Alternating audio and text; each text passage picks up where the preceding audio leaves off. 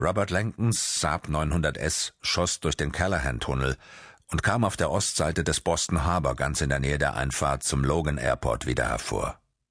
Nach kurzer Orientierung fand Langton die Aviation Road und bog hinter den alten Gebäuden der Eastern Airlines links ab.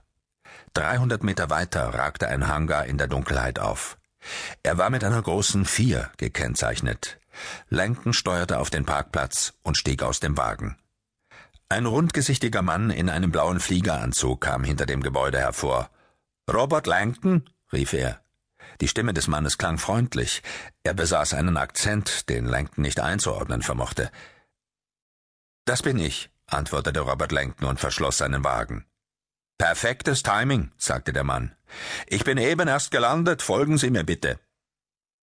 Sie umrundeten das Gebäude und in Langton wuchs die Anspannung. Er war nicht an rätselhafte Telefonanrufe und geheime Treffen mit Fremden gewöhnt. Da er nicht gewusst hatte, was ihn erwartete, hatte er seine übliche Vorlesungsgarderobe gewählt, eine strapazierfähige Baumwollhose, einen Rollkragenpullover und ein Jackett aus Harris Street. Während er dem Piloten folgte, musste er erneut an das Fax in seiner Jackentasche denken. Er konnte immer noch nicht glauben, was auf dem Bild zu sehen war. Der Pilot schien Lankens Besorgnis zu spüren. Fliegen bereitet Ihnen doch keine Probleme, Sir. Überhaupt nicht, antwortete Langton. Leichen mit Brandmalen sind ein Problem für mich, aber Fliegen, damit komme ich klar. Der Mann führte Langton um den gesamten Hangar herum. Sie erreichten die Ecke und vor ihnen erstreckte sich das Rollfeld. Als Langton das auf dem Vorfeld parkende Flugzeug sah, blieb er wie angewurzelt stehen. Wir fliegen mit dieser Maschine? Der Mann grinste. Gefällt sie Ihnen? Langton starrte das Flugzeug sprachlos an. Ob es mir gefällt? Was zur Hölle ist das? Das Flugzeug war riesig. Es erinnerte vage an ein Space Shuttle, mit dem Unterschied, dass die Oberseite völlig flach war. Wie es dort auf dem Rollfeld stand, sah es wie ein gewaltiger Keil aus. Langtons erster Gedanke war, dass er träumen musste. Dieses Gebilde sah aus, als wäre es ungefähr so flugtauglich wie eine Buick-Limousine. Flügel gab es praktisch nicht, nur winzige Stummelfinnen am hinteren Ende des Rumpfs. Zwei Seitenruder ragten aus dem Heck. Der Rest der Maschine war Rumpf, ungefähr 60 Meter Länge insgesamt. Fensterloser, nackter Rumpf. 250.000 Kilo voll betankt, erklärte der Pilot wie ein Vater, der stolz von seinem Neugeborenen spricht. Fliegt mit flüssigem Wasserstoff. Der Rumpf besteht aus einer Titan-Silizium-Carbid-Matrix. Die Lady besitzt ein Schubgewichtsverhältnis von 20 zu 1. Die meisten Jets schaffen höchstens 7 zu 1. Der Direktor muss es wirklich verflixt eilig haben, Sie zu sehen. Normalerweise schickt er nicht die große Lady hier. Dieses Ding fliegt? fragte Langton. Der Pilot lächelte. Oh ja, er führte Langton über den Beton zu dem Flugzeug. Sieht ziemlich verblüffend aus, ich weiß, aber daran gewöhnen Sie sich besser. In fünf Jahren sehen Sie nur noch diese Babys. HSCT, High Speed Civil Transports. Unsere Einrichtung gehört zu den ersten, die über so eine Hochgeschwindigkeitsmaschine verfügen. Muss ja eine wahnsinnig wichtige Einrichtung sein, dachte Langton. Das hier ist ein Prototyp einer Boeing X-33, fuhr der Pilot fort.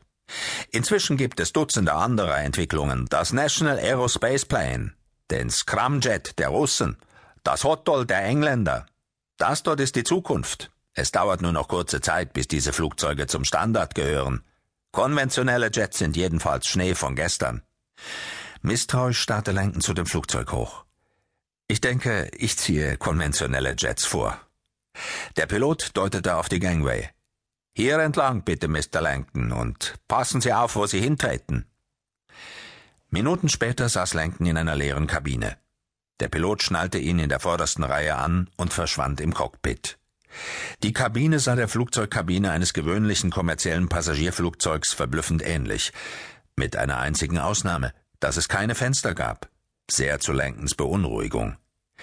Er hatte sein Leben lang unter einer schwach ausgeprägten Klaustrophobie gelitten die Folge eines Kindheitserlebnisses, das er niemals ganz überwunden hatte. Langtons Aversion gegen geschlossene Räume war keineswegs so schlimm, dass sie ihn schwächte. Doch es war eine frustrierende Angelegenheit. Sie manifestierte sich auf vielfache und subtile Weise. Er mied Sportarten, die in geschlossenen kleinen Hallen stattfanden. Badminton oder Squash zum Beispiel.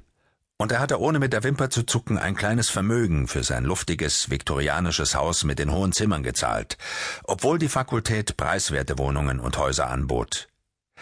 Langton vermutete, dass auch sein aus der Jugend stammendes Interesse an der Kunst, seiner Liebe für die weiten, offenen Räume von Museen entsprang. Die Motoren des Flugzeugs erwachten brüllend zum Leben und sandten ein dumpfes Vibrieren durch den gesamten Rumpf. Langton schluckte mühsam und wartete. Er spürte, wie das Flugzeug sich in Bewegung setzte. Aus den Deckenlautsprechern drang leise Country-Musik. Ein Telefon an der Wand neben ihm summte zweimal.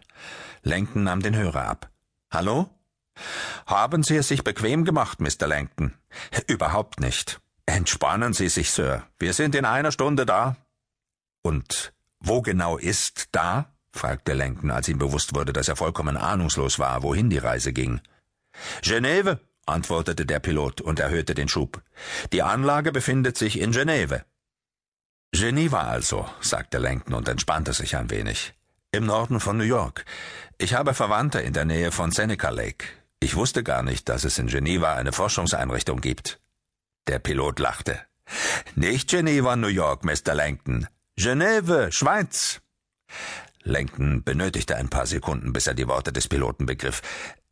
Sie meinen Genf in der Schweiz? Langtons Puls begann zu rasen. Ich dachte, es wäre nur eine Flugstunde entfernt. Ist es auch, Mr. Langton? Der Pilot kicherte. Dieser Vogel schafft locker Mach 15.